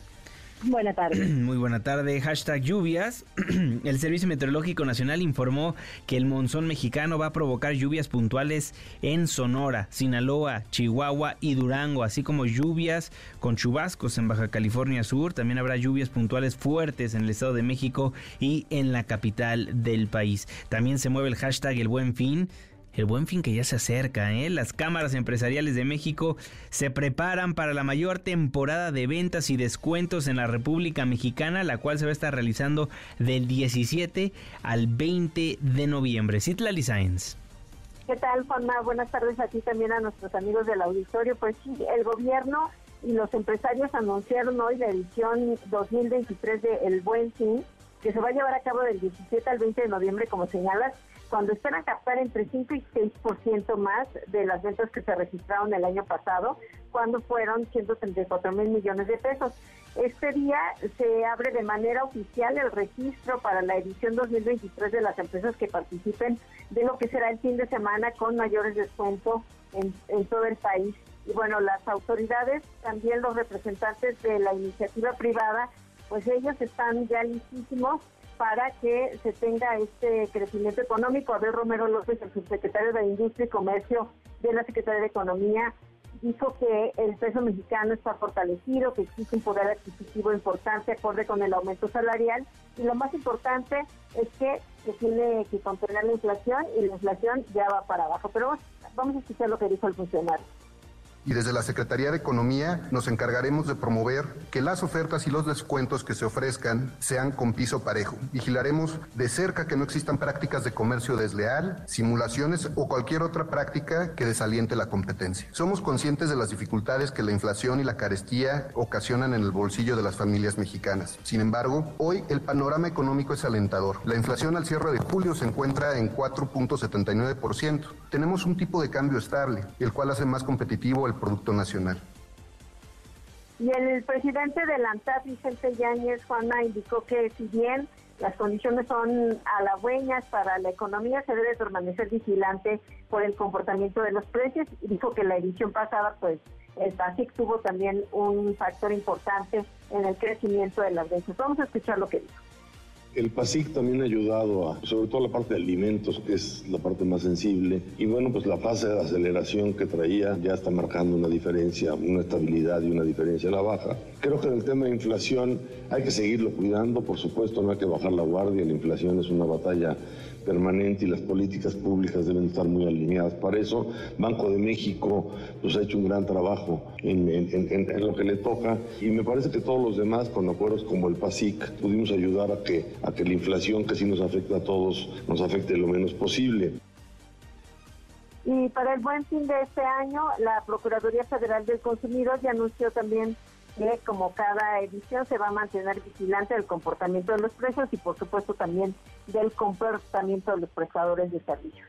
Juan es mi reporte al auditorio. Muchísimas gracias, Itlali. Buena tarde. Buenas tardes. Entonces, se va a estar realizando el Buen Fin 2023 del 17 al 20 de noviembre. Se esperan ventas por 141 mil 120 millones de pesos. Estamos hablando de 5% más que el año pasado, de acuerdo con las cifras estimadas por la Concanaco. Breve corte comercial, nos vamos a la pausa al volver. Más información y análisis en la segunda emisión de MBC Noticias, pero antes, una vuelta por el mundo. Internacional. La ultraderecha avanza en las elecciones presidenciales de Argentina. El candidato de extrema derecha Javier Milei obtuvo 30.04% de los votos en las elecciones primarias de este fin de semana, lo que lo coloca como el favorito para ganar la elección el próximo 22 de octubre. Entre sus propuestas más polémicas está la dolarización de la economía, la eliminación del Banco Central, así como permitir la aportación de armas y hasta un mercado de órganos humanos. Quiero darles las gracias a todos los que vienen apostando desde el año 2021 en crear un proyecto liberal con proyección nacional y que llegue a ser gobierno. Además, también quiero darles las gracias a todos los que se fueron sumando durante el año 2022 y así hemos logrado construir esta alternativa competitiva que no solo dará fin al guiserismo, sino que además dará fin a la casta política parasitaria, chorre, inútil y aún este país. Los incendios en la isla de Maui, en Hawái, han dejado hasta el momento 90 personas muertas, así como la destrucción del 86% de los inmuebles de toda la isla, una catástrofe sin precedentes en la región, donde los vientos huracanados avivaron un incendio que fue imposible de detener. MBS Noticias con Juan Manuel Jiménez, en ausencia de Manuel López San Martín. Regresamos. MBS Noticias con Juan Manuel Jiménez, en ausencia de Manuel López San Martín. Continuamos. Gracias por continuar con nosotros en el 102.5 de su frecuencia modulada. Yo soy Juan Manuel Jiménez a nombre del titular de este espacio informativo, Manuel López San Martín. Invitación a que nos siga acompañando hasta las 3 de la tarde para que conozca lo que es noticia en México y el mundo.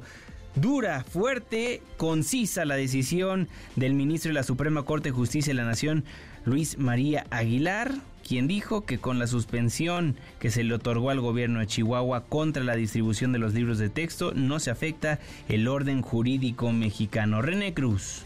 Hola Juanma, muy buenas tardes. Así es, el ministro Luis María Aguilar Morales puntualizó que la suspensión que se le otorgó al gobierno de Chihuahua contra la distribución de los libros de texto no le causa un daño mayor a la sociedad ni se afectan la seguridad y economía nacionales ni las instituciones fundamentales del orden jurídico mexicano. Explicó que la medida cautelar tiene el propósito de preservar la materia del juicio, asegurando provisionalmente la situación jurídica, el derecho o el interés de la parte actora y evitar que se le cause un daño irreparable, esto respetando los principios básicos que rigen la vida política, social o económica del país. Y es que a este respecto, Juanma, el gobierno de Chihuahua argumentó que si la impresión y distribución de los libros se hace sin seguir los lineamientos del procedimiento educativo, se puede dañar de manera irreparable los principios de certeza, legalidad, independencia, imparcialidad, equidad y de participación concurrente en el proceso educativo. Sobre este punto, Aguilar Morales refirió que el interés superior de los niños, niñas y adolescentes, así como el ejercicio de sus derechos, deben considerarse para la elaboración de las normas, así como para la aplicación de los programas y los planes de estudio que motiven la expedición de los libros de texto. Mencionó que también se debe garantizar la opinión de los gobiernos de las entidades federativas de diversos sectores de la sociedad, así como de especialistas en educación, salud, cultura, entre otros. Lo anterior debido a que los planes educativos constituyen un espacio para el proceso de enseñanza y aprendizaje, pues el Estado está obligado a garantizar que los materiales didácticos sean idóneos y contribuyan a los fines de la educación básica. Juanma, el reporte que tengo. Muchísimas gracias, René. Buena tarde. Muy buenas tardes. Y después de esta decisión de la Suprema Corte de Justicia de la Nación, por supuesto que tuvo una opinión al respecto el Ejecutivo Federal. Rocío Méndez. Se respetará la decisión, se acatará. Vamos a escuchar al presidente Andrés Manuel López Obrador, Juanma. Vamos a respetar esa decisión, aun cuando es facultad del Poder Ejecutivo Federal la elaboración, la distribución de los libros de texto. Pero no se pueden distribuir los libros de texto en Chihuahua. Una gobernadora muy reaccionaria, conservadora, irresponsable y politiquera, que presenta una controversia para que no se entreguen los libros a los niños, a los estudiantes en Chihuahua, y un ministro deshonesto ordena que no se distribuyan los libros. Por eso hace falta la renovación del Poder Judicial.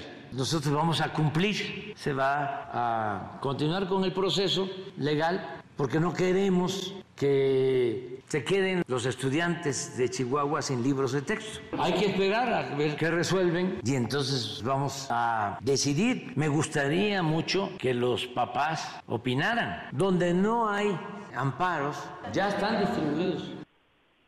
Juanma, el reporte del momento. Muchísimas gracias, Rocío. Buenas tardes. Buenas tardes. Y en la línea telefónica de MBC Noticias, la presidenta ejecutiva de Mexicanos Primero, Patricia Vázquez. Patricia, siempre un placer saludarte. ¿Cómo estás? Muy bien, Juan Manuel, muchas gracias. Un gusto estar contigo y con, y con tu auditorio esta tarde. Bueno, después de todo lo que se ha dicho en la conferencia mañanera de cómo se defiende lo indefendible por parte de la Secretaría de Educación Pública, ¿dónde estamos parados con los libros de texto? Pues mira, Juan Manuel, yo primero agradecerte mucho este espacio porque mexicanos primero hemos pasado las últimas semanas muy atentos, siguiendo las conversaciones, los debates, las batallas campales, este, con una enorme pena, tristeza y lamentable porque pues los derechos de las niñas y de los niños están están siendo por supuesto perjudicados este, por toda la discusión política y muchas veces quizás hasta vacía de información. ¿Dónde estamos parados? Estamos parados en una reflexión que hicimos en el equipo de Mexicanos Primero, donde la inequidad va a generar más inequidad. ¿Y qué quiero decirte con esto? Primero, pues tenemos una distribución de libros en el país, pues de manera desigual. ¿Por qué? Porque tenemos algunos estados que mostraron, por supuesto, afinidad con el gobierno federal o con el Poder Ejecutivo Federal y pues ya repartieron los libros y demás. Y en aquellos gobiernos donde quizás no hay esta afinidad, pues las niñas y los niños van a ser los más perjudicados. Entonces, preocupa y nos ocupa y nos preocupa mucho que el derecho de aprender de las niñas y de los niños, por supuesto, que está siendo inmensamente violentado, ¿no? Eh, ¿Dónde estamos parados? Estamos parados donde en una conversación donde, además de lo que ya hemos escuchado, las reflexiones y los contenidos son prudentes, pertinentes, adecuados y demás, donde nos ocupa mucho nuestro tiempo, mexicanos primero en este momento, además de que ya hicimos un análisis, coincidimos en muchas de estas reflexiones, coincidimos que se anticipan temas a unas edades cognitivas que no, una visión muy centralista, a pesar del enorme esfuerzo, creo que vale mucho la pena decirlo, Juan Manuel, mucho esfuerzo de docentes que formaron parte de las sesiones. Me parece, yo espero que sepamos todos en este país respetar eh, el trabajo de esos docentes y que el primer día de clases no estemos todos encima de esos docentes que hicieron las sesiones con una señalización terrible. Eso también me preocupa y me ocupa mucho, ¿no? Porque pues la autoría está específica y clara de sus docentes. Claro. Pero sí es muy real, eh, Juan Manuel, que estamos en una situación en la cual hay, sigue habiendo mucha desinformación, sigue habiendo una enorme preocupación de familias, en algunos casos en la Ciudad de México muy contentas las familias de ir a recibir esos libros, en algunos otros casos estados donde les han dicho te lo recibo, lo puedes ver, firmas de recibido, pero después de ahí me lo regresas porque no quiero que te lo lleves a casa. Entonces, eso me parece que nos pone, Juan Manuel, y creo que tenemos que dar esa, esa reflexión en estas semanas porque los libros ya están hechos, no se van a modificar, no hay una apertura al diálogo y a la construcción colectiva que sería lo deseable.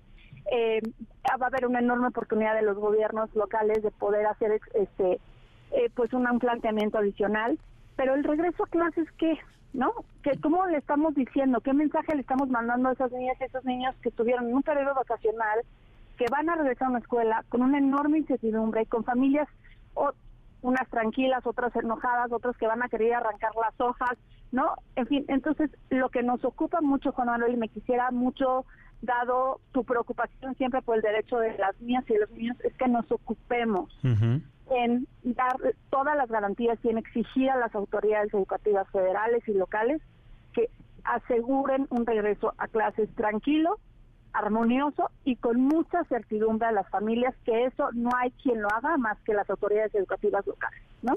Eso es donde creo que eh, porque no van a cambiar los libros, ya están impresos, distribuidos, las ediciones están hechas, los libros de los maestros ya están, en fin.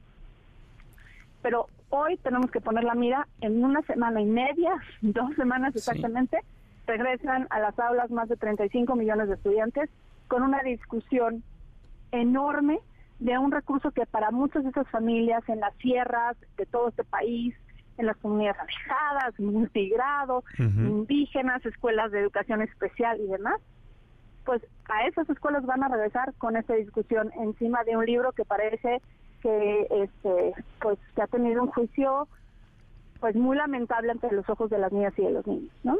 Ahora, tenemos que ser realistas como bien lo has dicho a lo largo de los últimos minutos, porque esos libros se van a distribuir, se pueden amparar los padres de familia, el gobierno local puede ir a la Suprema Corte de Justicia de la Nación, pero la realidad es que en dos semanas regresan los niños a clases y van a tener que tener algo en sus manos para poder aprender. Pero ¿qué sí podemos hacer en estos momentos los padres de familia preocupados, Patti? No, me, me encanta la pregunta. A ver, mira, primero, me parece que lo prudente es confiar en la capacidad de las maestras y de los maestros para armar y hacer de mm, su planeación del ciclo escolar pues lo que ya están haciendo ahorita con o sin libro de texto, ¿eh? porque también eso es cierto, o sea, lo que nosotros vimos, los maestros sacan adelante el ciclo escolar con o sin libros, con o sin evaluación, con o sin información. Las maestras y los maestros del país bueno, merecen mucho la pena que les depositemos en este momento una enorme confianza de que ellos sabrán con los recursos que tienen, aprovechar lo mejor que se puede para ese regreso. Entonces, primero, un, un mensaje genuino, de mucho apoyo, al menos de mi parte, de mucho respeto para las y los maestros. Segundo, segundo, un esfuerzo muy importante en términos de pues apalancarnos de otros recursos. ¿Por qué? Porque los libros de texto hoy no resuelven las deficiencias en aprendizaje en matemática, en comprensión lectora, en lectoescritura, ¿no? Entonces me parece que lo que hay que hacer es ya a ver la cantidad tan importante de recursos que los profesores ya han desarrollado que siempre lo han que siempre ha estado invisible todo el trabajo del aula, ¿no? Y entonces permitirles apoyarse en esos recursos. Y luego he escuchado, me parece que habremos de darle mayor seguimiento a algunos estados que están haciendo distribución de materiales de apoyo, ¿no? Es decir, en primera primaria solamente tenemos un libro de trazos, como lo publicó la CONALITEF, pero podemos dar recursos para el aprendizaje en matemáticas, mayores y este lecturas, este cuentos y demás que puedan ayudar a fortalecer los aprendizajes que de por sí traemos cargando desde la pandemia incumplidos y rezagados, ¿no? Y pues tercero es ser muy conscientes que así como nos escuchan eh, los medios, la oposición, los amigos, los enemigos, también nos escuchan las niñas y los niños. Totalmente. En los medios. Y me parece que somos tenemos que ser responsables de decirles, mire, los libros van a estar o no van a estar, pero ustedes lo que tienen que hacer es llegar a su escuela, regresar a un espacio seguro, confiar en sus maestros y desafortunadamente, como lo dice nuestro comunicado, Juan Manuel, vamos a tener que dar la confianza y la responsabilidad de la implementación todo este esfuerzo se va a quedar en la mano de los docentes y pues vamos a tener que darle mucho seguimiento a este arranque escolar. Es lo que yo te diría hoy, con toda de alguien que estuvo dirigiendo una autoridad educativa local, que soy pedagoga, que me preocupa muchísimo lo que va a pasar en las aulas. Me parece que hoy tenemos que hacer un llamado de mucha sensatez y un mensaje a las niñas y a los niños de que aprovechen lo mejor que pueden, porque venimos muchos años, Juan Manuel, recargando los rezagos en aprendizaje. Y también padres de familia apoyar muchísimo a los maestros, ¿no? Porque si bien diariamente en este espacio. Les damos las gracias a todos los profesores, a todas las profesoras que se despiertan temprano para hacer el plan de trabajo, para educar a todo un país. En este ciclo escolar va a ser más que necesario el apoyo de los padres de familia, ¿no? No, totalmente, Juan Yo creo, mira, yo, eh, hemos podido, nosotros en Mexicanos primero vamos a activar por supuesto que una semana antes lo vamos a anunciar, pero te lo adelanto a ti, un regreso, un seguimiento a regreso a clases, un poder aprender a dudas, comentarios. Nosotros tenemos 15 años premiando prácticas ejemplares en el país. Tenemos, hemos conversado con esas maestras y esos maestros que nos enriquecieron muchísimo nuestra visión del análisis, de no centrarnos en la falta de ortografía, en ciertos contenidos y la infografía, ¿no? Nos dijeron, con estos materiales siempre, durante muchos años hemos dado clases, a veces los utilizamos, a veces no los utilizamos, a veces nosotros diseñamos nuestros recursos, entonces confiar las familias en que si sus hijos están en una escuela es porque el director, que también lo hemos simbolizado mucho, pero el rol de las directoras y de los directores de las escuelas son muy importantes en este momento, y confiar en que ellos sabrán aprovechar de la mejor manera los contenidos que se van a hacer llegar, pero sí insistir muchísimo acompañar a los docentes es importante, a las maestras, los maestros, pero sobre todo acompañar a nuestras hijas, a nuestros hijos. Es decir, si tú sabes si estás, eh, y si tu hija y tu hijo tiene 10 años y no sabe leer, escribir, no puede comprender un texto, no se puede expresar de manera adecuada, es un gran momento para decir, reforcemos, ¿no? Claro. Ese es el último ciclo escolar completo del presidente. Y me parece que intentamos esforzarnos muchísimo para aprovechar lo que tenemos. Y la realidad es que necesitamos que las niñas y los niños regresen a clases seguros, tranquilos, y de eso depende mucho pues las reflexiones que damos los adultos alrededor de este tema. Claro, y que no llegue este debate que estamos teniendo en medios de comunicación que están teniendo los políticos, que están haciendo politiquería de un tema tan importante como lo es la educación a las aulas, justamente. Totalmente, Juan. Nosotros tenemos, hemos ido reflexionando mucho en Mexicanos Primero. El sistema educativo no es un sistema de fondo perdido, ¿no? Es un sistema, parece que sí, y parece que cada seis años nos tenemos que estar replanteando como si nada pasara, ¿no? Me parece que a mí me da de verdad enorme gusto que por primera vez tengamos a tantos políticos hablando de la educación como un tema prioritario no se resuelve y necesitamos una visión de largo plazo y en fin una conversación que seguramente iremos teniendo conforme se vaya abordando el tema más de los casos electorales y demás. Pero hoy por hoy necesitamos entender que la educación no es un experimento de un ciclo escolar a otro, que no podemos aventarnos a innovar con tanta ligereza o con tanta falta de responsabilidad del conocimiento de un sistema educativo tan diverso, tan heterogéneo, tan distribuido territorialmente hablando.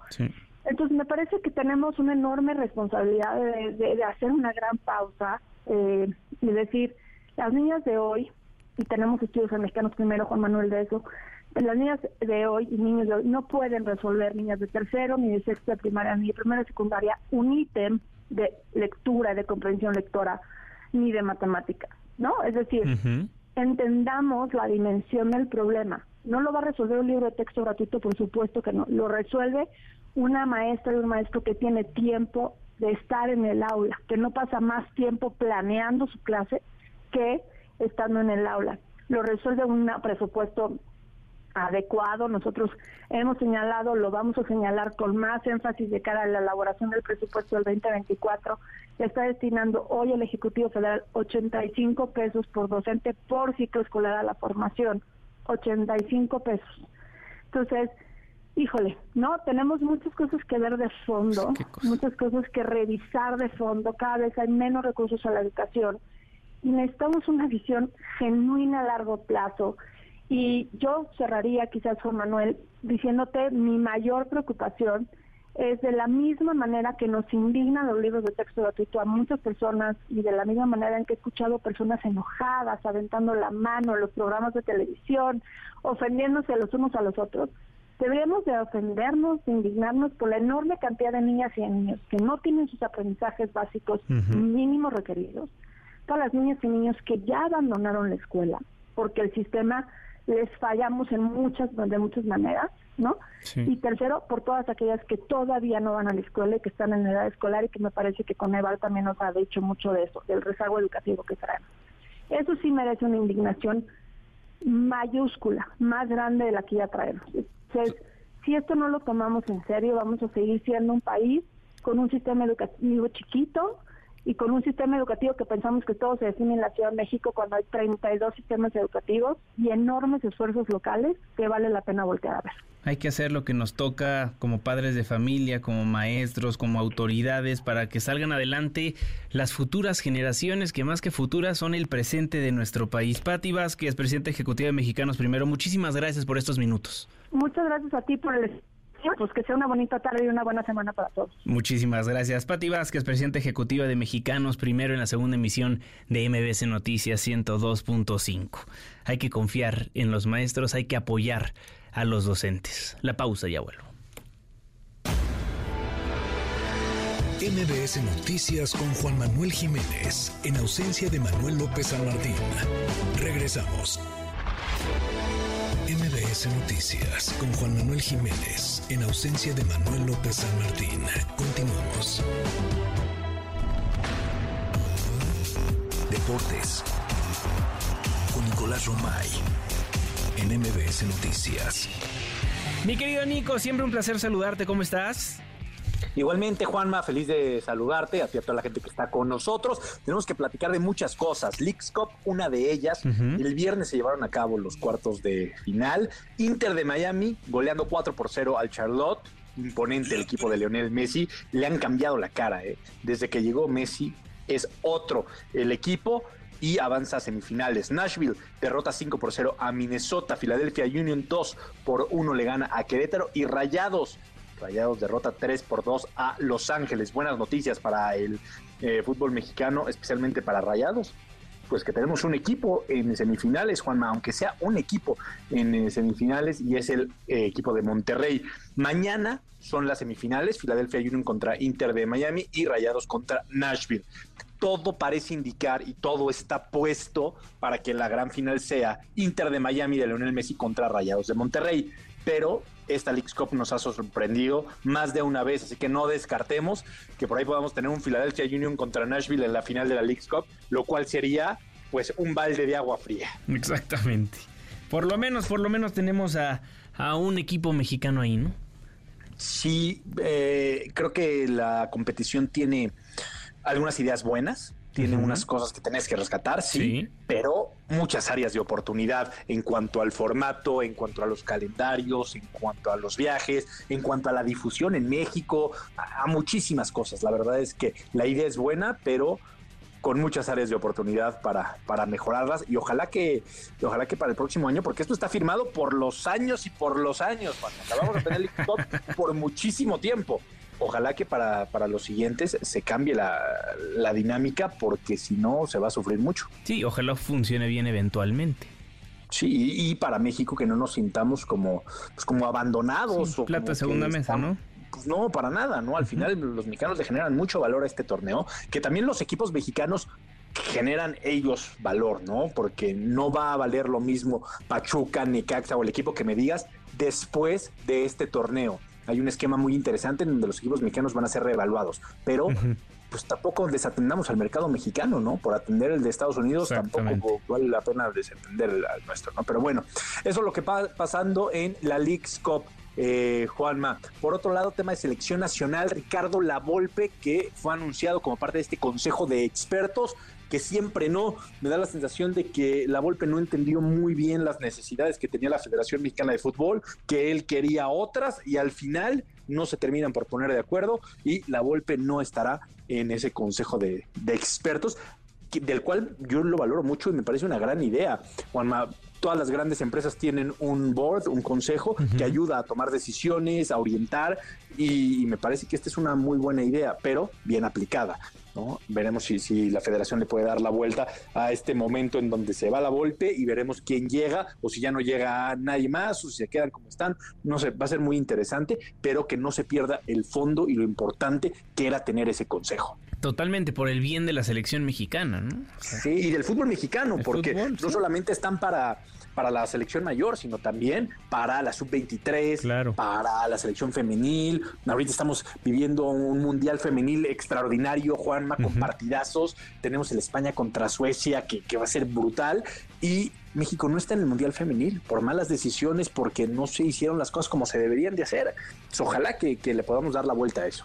Pues ya veremos. Y del otro lado del mundo, pues ya arrancan las ligas europeas, ¿no? Ya tuvimos la primera jornada en España y en Inglaterra. Eh, a ver, el tema, Juanma, para España y para el Real Madrid es que al Real Madrid le llueve sobremojado. ¿eh?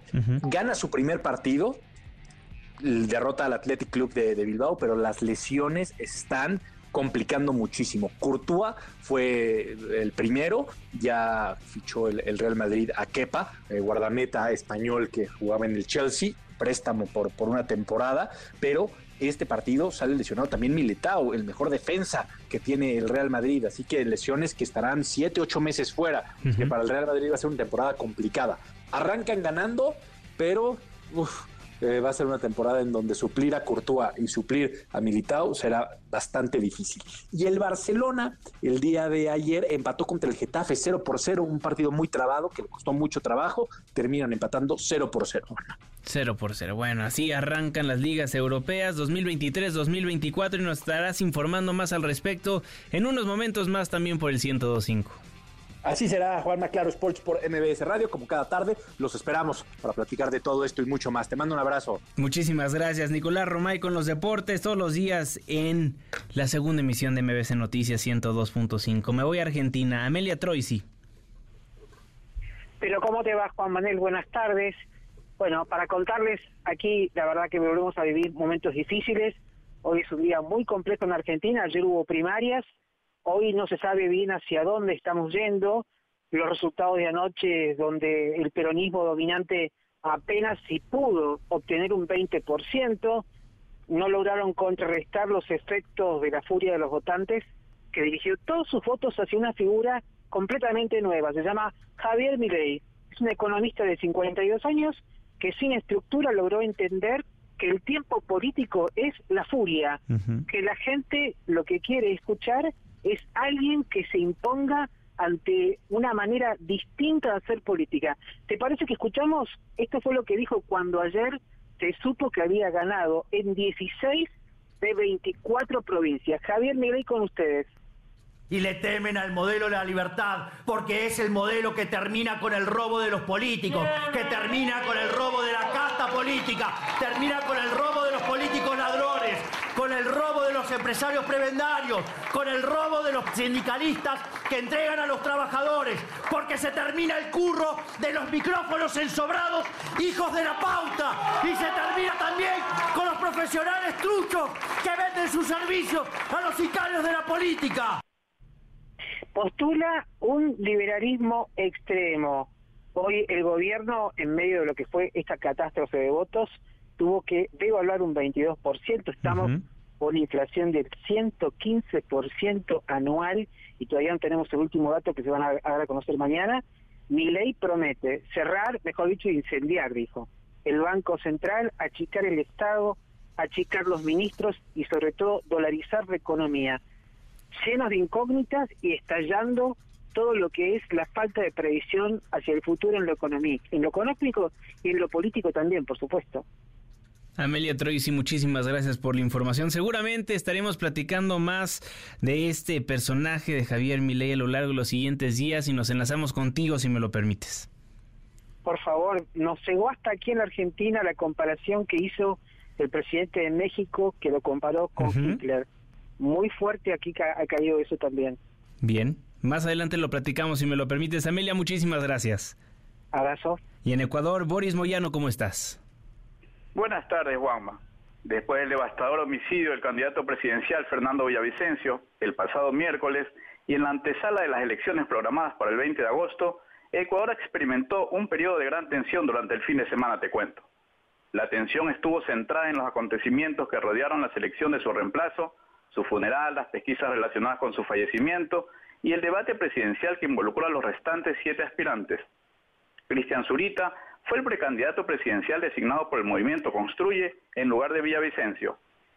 Él, luego de su nombramiento, sostuvo que quienes mataron a su amigo seguramente también irán por ellos, pero agregó que están listos para enfrentarlos, como escuchamos a continuación. Es el mismo camino, tenemos la misma información, tenemos los mismos principios, sabemos a quién tenemos que enfrentar, prácticamente tenemos un camino listo. Gracias, amigos. El correísmo es el objetivo, Cristian. El correísmo va a ser derrotado. Tras la designación, Zurita está a la espera del pronunciamiento del Consejo Electoral, calificando su candidatura para así poder realizar una brevísima campaña presidencial. El día anterior al anuncio, Villavicencio fue sepultado después de un velorio en el que sus familiares, amigos y partidarios estuvieron presentes. Durante la ceremonia fúnebre, su madre expresó con lágrimas contenidas y un dolor profundo en su mirada espera que toda esta lucha no se convierta en un producto para aprovechar. Sobre las investigaciones del crimen, hoy agentes del FBI visitaron la fiscalía para recabar información. Los agentes, un hombre y una mujer, ingresaron a las 11 de la mañana y al final no declararon los resultados de la cita. Ayer, en cambio, los siete candidatos presidenciales participaron en un debate que fue marcado por la ausencia de Villavicencio. Durante el careo, donde se trataron temas como seguridad, economía, democracia y medio ambiente, hubo enfrentamientos y escasas ideas entre los candidatos. Yacu Pérez, Luisa González, Javier Herbaz, Daniel Novoa, Otto Holder, Jan Topic y Bolívar Armijos. Juanma, hasta aquí mi informe desde Ecuador. Boris, muchísimas gracias, buena tarde. Ok. Nos vamos, nos despedimos a nombre del titular de este espacio, Manuel López San Martín. Mi nombre es Juan Manuel Jiménez. Nos vemos a las 9 de la noche en eh, MBS Noticias 102.5 Metrópoli, a las 6 de la tarde tu ciudad en tiempo real por ADN 40, a las 11 de la noche en Hecho Ciudad de México por la pantalla de Azteca 1. A nombre de este gran equipo de trabajo, que tenga una excelente tarde. Cuídese mucho, no baje la guardia. MBS Radio presentó Manuel López San Martín en MBS Noticias.